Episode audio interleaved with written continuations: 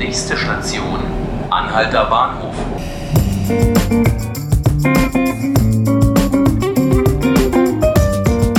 Hallo und herzlich willkommen bei 5 Minuten Berlin, dem Podcast des Tagesspiegel. Mein Name ist Felix Hackenbruch und ich möchte heute hier über die Sicherheit von Berlins Wahrzeichen sprechen. Der Anlass ist so aktuell wie traurig. Die Bilder der brennenden Kathedrale Notre Dame in Paris gingen um die Welt und berührten Millionen von Menschen. Auch in Berlin, der Partnerstadt von Paris, gab es zahlreiche Beileidsbekundungen. Kultursenator Klaus Lederer bot dem Tagesspiegel bereits Hilfe, zum Beispiel mit Restauratoren an. Doch wie sicher sind eigentlich Berlins Wahrzeichen? Könnte sich ein Unglück wie in Notre Dame auch in Berlin ereignen? Darüber möchte ich jetzt mit meinem Kollegen Frank Bachner sprechen, der dazu für den Tagesspiegel recherchiert hat. Frank, schön, dass du da bist. Hallo Felix. Ja, Frank, einer der ersten Gedanken, die ich hatte, als ich die Bilder in Paris sah, war, kann das eigentlich auch mit dem Berliner Dom passieren?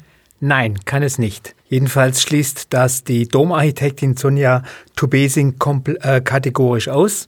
Sie sagt, ein Brand wie in Notre Dame ist im Berliner Dom undenkbar. Und zwar deshalb, weil die Kuppel aus einer Stahlkonstruktion besteht, die Innenkuppel aus Beton und es im Berliner Dom sehr wenig Holz Konstruktionen gibt, hm, die in Flammen aufgehen. Das war in Notre Dame ja ein Problem, diese ganz alten ganz genau. Holzkonstruktionen, die natürlich brannten wie wie Zunder. Die Brandursache in Notre Dame äh, könnte, ja, könnte ja mit den unvorsichtigen Renovierungsarbeiten zusammenhängen. In Berlin wird ja der, derzeit die St. Hedwigskathedrale am Bebelplatz restauriert. Gibt es denn dort spezielle Vorsichtsmaßnahmen in Sachen Brandschutz?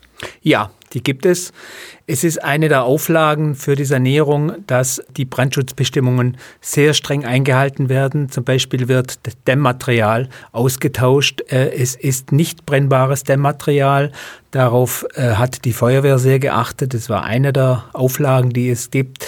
Und im Übrigen ist auch die Kuppel der Hedwig-Kathedrale nicht aus Holz, sondern besteht aus Betonsegmenten, die nicht brennen.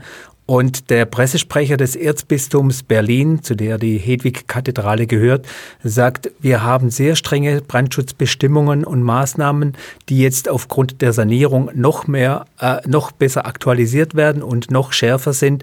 Die sind vorher schon eingehalten worden. Er sagt, derzeit besteht keine Gefahr.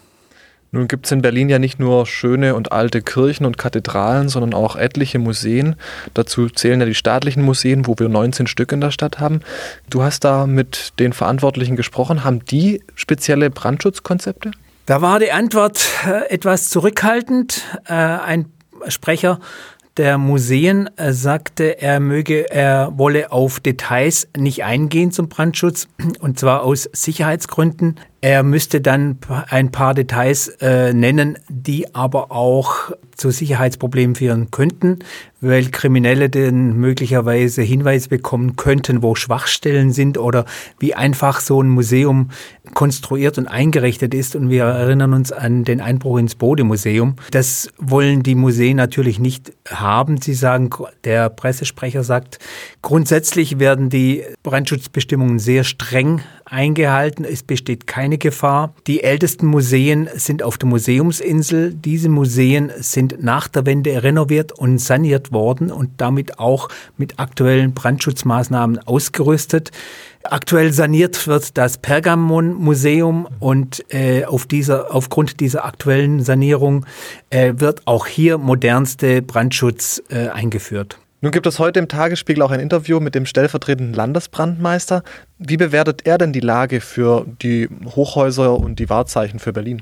Carsten Göwecke, das ist dieser stellvertretende Landesbrandmeister, sagt, Sanierungen sind grundsätzlich eine potenzielle Gefahrenquelle, weil der Brandschutz dort geschwächt ist zum Beispiel bei Dacharbeit mit offener Flamme, weil dort meist ins Brandschutzsystem eingegriffen wird und äh, brennbare Baumaterialien eingesetzt werden. Das Brandschutzsystem in einem Gebäude äh, ist in dieser Bauphase geschwächt. Deshalb ist ein gutes Brandschutzmanagement und Kompensationsmöglich äh, nötig und Kompensationsmaßnahmen sind ebenfalls nötig. Vor allem, wenn das Gebäude weiter genutzt wird. Im Fall der Hedwig-Kathedrale ist es ja so, dass die Kathedrale gesperrt ist, mhm. dass äh, gar niemand reinkommt und dort hat man auch die Holzbänke vor der Sanierung rausgenommen, sodass jetzt dort kein brennbares Material, zumindest das aus Holz besteht, dort ist. Nun gibt es ja nicht nur Wahrzeichen in Berlin, äh, hohe Wahrzeichen, sondern es gibt natürlich auch Hochhäuser und die Zahl soll ja noch zunehmen. Gerade am Alex sollen sieben Hochhäuser entstehen in den kommenden Jahren. Wie ist es denn da? Wie sind die geschützt? Wie kommt da die Feuerwehr ran? die Feuerwehr verfügt über Drehleitern, die gehen aber nur bis zu einer Höhe von 30 Metern. Äh, für größere Höhen hat sie einen Hebewagen angeschafft, äh, der, ist, der die Feuerwehrmänner bis zu einer Höhe von 50 Metern bringt. Und die Feuerwehr sagt, das reicht aus, um die Hochhäuser in Berlin zu schützen. Mhm. Und die Auflagen sind ja auch meist relativ hoch. Das sehen wir ja am BER, wo seit Jahren vor allem mit dem Brandschutzkonzept gerungen wird und die ganzen Sprinkleranlagen dauernd wieder ausgetauscht werden. Also hoffentlich bleibt das in Berlin alles unfallfrei. Frank, vielen Dank, dass du uns äh, mit deiner Expertise hier zur Seite gestanden hast. Gerne. Und das war es an dieser Stelle auch schon wieder mit 5 Minuten Berlin, dem Podcast des Tagesspiegel. Alle Folgen können Sie wie immer unter www.tagesspiegel.de nachhören oder aber Sie abonnieren uns direkt bei Spotify oder iTunes. Mein Name ist Felix Hackenbruch, vielen Dank fürs Zuhören und Ihnen noch einen schönen Tag.